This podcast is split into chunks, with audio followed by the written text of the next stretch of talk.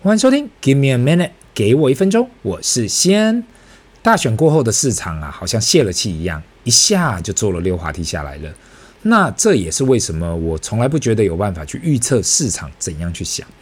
大选前有一堆所谓的专家或是老师说谁谁谁上了会怎样，其实这就跟着变着那种闭着眼睛去丢飞镖啊，没什么两样。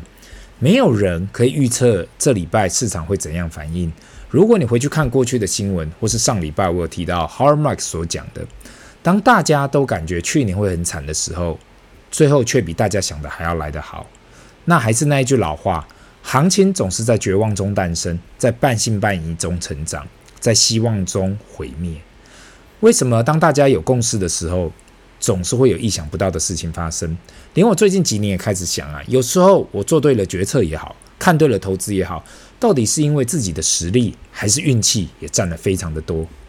那聊到运气这件事情呢，不免要稍微来谈一下，人到底是先运气好，还是因为坚持做好一件事情才带来好运气？很多人跟我提到，说自己运气不好，做什么赔什么，不然就是投资什么赔什么，不管做什么事情都不好。问到我相不相信算命这件事情？我认识不少人非常相信算命，他们提到，因为感觉自己诸事不顺，所以需要听算命的讲。不管是工作也好，生活也好，婚姻也好，就是感觉什么都要听算命老师来讲。那我记得上个月啊，好像有提到这件事嘛。毕竟很多地方人士都会跟我推荐，像是新竹的哪个老师很好啊，桃园的哪个老师很好啊，双北哪个老师很好啊，哪里的老师有多好？那。毕竟有听过那种，那种有人跟我讲啊，那谁八啊算八字很准的一定要去，谁谁谁算紫微很棒，还是摸骨一等的。我在这里分享不是说啊、我我觉得算命不准还是怎样，或是不要去算命。我只是感觉其实算命归算命呐、到了最后还是生人生还是自己去过的嘛。那上次我听到有人算说啊，自己会晚婚呐、啊，三十九岁才会结婚。我在那里想了一下。不知道这老师讲的是意思是，是他什么都不要做，然后三十九岁就会碰到对的人，还是怎么样？另外有人跟我提到啊，算命跟他讲啊，他这这辈子会大富大贵，但是他问我说，诶，虽然说老师一直说我会大富大贵，但是他就感觉他赚不到钱。那他一直去给老师算的时候，老师说，诶，快了，快了，快了，就一直说他快了。那他想问我看看到底算命准不准吗？那我觉得应该这样讲啦，就是不管是哪一个老师，他能够给你的就是一个方向，一个大方向啦。不管他讲的是好的是坏的，那就是一个方向。那你听到这他所说的话，不管怎样，你接收到这个讯息，你还是要想办法去去做嘛，去做这件事。不可能因为某个算命老师或者所有的算命老师跟你讲某件事情，你就觉得啊，好像什么事情会从天上掉下来。能够改变自己的命运呐、我相信只有自己。所以我一直在想这件事情的时候呢，就是说，到底是运气重要呢，还是改变自己重要？我想这个大家应该去好好的想一下。那今天呢，特别来分享过去一个礼拜很夯的新闻，就是实体的 Bitcoin ETF 在美国上市了。过去几年，很多人都在询问我嘛，到底 Bitcoin 的 ETF 可不可以投资？过去我的答案都是。目前的 ETF 是透过期货跟其他方式持有 Bitcoin。如果真的对于投资 Bitcoin 有兴趣，不如直接去加密货币交易所开户。那很多人听到要去这样子的，不是被政府管理的交易所开户啊，都会有所顾虑。毕竟两年前 FTX 跟其他交易所倒掉了，大家开始很害怕这些这种私人的交易所。那我虽然过去也有在 FTX 开户过，但是没有入金，后来都是使用 Binance 跟。都是用 Binance 嘛。回归到今天的主题嘛，最近美国政府透过上市实体 Bitcoin 的 ETF，那过去的 Bitcoin ETF 都是用期货来使用，因此很多时候那价格的波动啊，其实跟实体 Bitcoin 还是有所差异。就是因为这些不是持有实体的时候呢，价格追踪不够直接。打个比方好了嘛，就是跟你持有美金还是美金指数的概念一样。那过去呢，可以投资的。GBTC 跟 BITO 都是这样的策略的 ETF。那现在呢，基金公司上市的可以提供的持有实体的 Bitcoin 的 ETF 呢，你可以说说这是算是一个 game changer 啦。我觉得某方面是。也因此，这样，Bitcoin 单单在二零二三年就已经先涨了超过一百三十 percent，因为市场已经感觉到未来肯定会有实体 Bitcoin ETF 的来到嘛，预先反映了价格。那对于不了解加密货币的听众啊，我上一次讨论这个话题好像也是前年了，第一年在录这个 Podcast 的时候，那时候有详细的解释一下到底什么是加密货币，怎么去投资，还有我自己的看法。那我一直到现在还是保持很保守的看法，那就是我。会把这样的一个商品当成一个高风险的工具，毕竟现在加密货币是没办法正常在外使用的。你今天用法定货币去买了这些加密货币，你没有办法去商店购买产品，你没有办法去餐厅吃饭用，你没办法去缴学费，这单纯就是一个数位非法定货币。或许未来有一天有机会可以让它流通使用，可是目前为止几乎都还看不到方向。如果真的是这样的话，大家想一想，为什么我今天要花一集来分享有关实体 Bitcoin 的 ETF？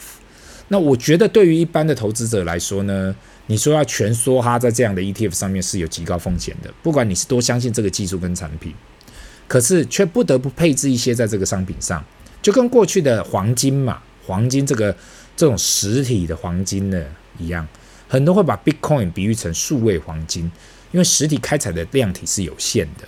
我在这里提到的 ETF 哦，都是我自己没有接业配。那今天分享这三档实体的 Bitcoin ETF，单纯只是我感觉：一，它是由大型的基金公司推的；二，管理费算是相对的合理。那首先呢，我要介绍第一档的这个实体 Bitcoin 的 ETF 呢，是 IBIT，全名是 iShares Bitcoin Trust。那首先介绍就是这一个由最大的 ETF 供应商 BlackRock 所推的 Spot Coin ETF IBIT。目前 IBIT 的 AUM 约在七亿美金。我相信有在投资 ETF 的听众肯定听过 BlackRock 嘛，所以当 IBIT 一推出，马上引起很多投资者的注意。因此呢，目前也算是一上市就马上有很多投资者进场投资的 ETF。嗯，现在还在推广期，所以管理费是在呃，在这头十二个月呢减半到零点一二 percent，过了前十二个月管理费会回到零点二五 percent。以目前世界上最大的实体。的黄金的 ETF GLD 来比较的话，GLD 的总管理费在零点四 percent，所以零点二五 percent 看起来还算是合理。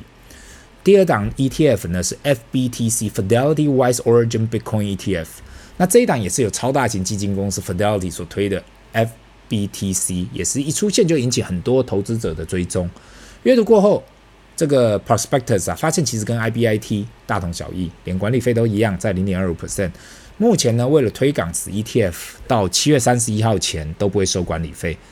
那 AUM 约在五亿美金上下，就是一张非常直接持有实体 Bitcoin 的 ETF，就是这么单纯而已。第三档呢，要来介绍的就是 ARKB ARK Twenty One Shares Bitcoin ETF。不知道各位听众对于 ARK Invest 这间基金公司熟悉吗？那我相信大家很多人可能有听过木头姐 Cathy Wood。他在疫情一开始的时候以大量投资呃 Tesla 出名，所以在疫情刚开始的时候，他的底下的 flagship 基金呢、啊、ARKK 几乎飞天了，大家都在追。还记得那时候大家不是已经持有 ARKK，不然就是找方法可以投资 ARKK。现在呢，木头姐已经变得跟过街老鼠一样，毕竟过去那些高估值的成长股啊，现在都被打回原形了。那我也想要提 ARKB 呢，单纯只是因为方舟基金他们专注在这些比较特别的投资上面，所以我想要拿出来分享。目前 AUM 不大，在一千万美金上下。另外，管理费是在零点二一 percent。那头一年呢，也是因为推广，所以头一年不会收管理费。那目前介绍这几档 Spot Bitcoin ETF 啊，如 IBIT、FBTC 跟 ARKB 呢，都已经可以开始交易了。那如果在台湾的投资者，也可以透过付委托的方式来去投资这些 ETF。那我想要跟大家讨论的就是啊。在台湾 ETF 那么热的同时呢，会不会有天会有台湾的投资想要来发行这样的实体 Bitcoin ETF？那因为我自己本身呐、啊、观察这个在这个台湾 ETF 市场很久，就觉得其实很多的投资者还是非常热衷于投资本土的 ETF 嘛，所以我相信如果有投信呢，愿意去去跟金不管是金管会也好啦，还是哪一个政府单位去接洽有关这样的一个。呃，虚拟货币的实体持有实实体虚拟货币的 ETF 的产品啊，或许会引起一些投资者的注意，或是一些资金的注意。那如果你看好 Bitcoin 跟加密货币，但是又不想要去交易所开户来投资实体 Bitcoin，那今天介绍的 ETF 都是可以被参考的工具。长线来讲，单单的把 Bitcoin 想成另类资产去配置，我觉得很可以，就跟黄金、美术品、红酒这样的概念去思考。我觉得今天就是提供这些来给大家参考一下。那今天的分享就到这里，让我们进入 Q&A 的时间。第一个问题。西恩你好，我是长期听众，目前刚出社会五年，也是因为听了你的节目才想要去开户，并开始投资 ETF，刚好也跟上这一波 ETF 热。目前除了指数型 ETF，也投资了现在最热门的高股息 ETF 零零九一九。不知道你对于这样的高股息 ETF 有什么特别看法吗？另外，我应该要配置多少在指数型的 ETF，跟多少在高股息的 ETF 上面？我在网络上读了不少文章，可是每个人都有不同的讲法，想要听听看你是怎样想的。那谢也谢谢这位听众的问题哦。其实你问的非常好。我知道过去一年在台湾呢、高股息 ETF 已经翻天了。不管是你所提到的零零九一九，还是月月配的零零九二九，只要是有关 ETF 的话题啊，不免俗都是有关高股息。对我来讲呢，我自己觉得，如果你才出社会五年呐、啊，其实都还是在累积资产的阶段，所以需要配置。其实大部分的资金在于可以创造资本利得的工具。那如果你听过八十二十法则的话，我想八成放在指数类的，长线来讲可能比较适当。对于高股息 ETF 呢，大家要了解，当一间公司配出持续的配出高股息呀、啊，代表这间公司成长动能可能受限。绝大部分高成长股啊，如果你有去观察，你对个股有了解的话，都不会配出高股息。所以呢，我希望大家这一点要一定要特别注意。另外来讲啊，金管会已经开始对于收益平准金这件事情开始检讨了嘛。今年我们应该会看到不同样的配息状况，是否至于是否还可以维持十 percent 以上的配息，我想大家都需要去观察这样的可能性。那希望呢，以上的看法可以帮助到你。这里是 Give me a minute，给我一分钟，我们下次见，拜。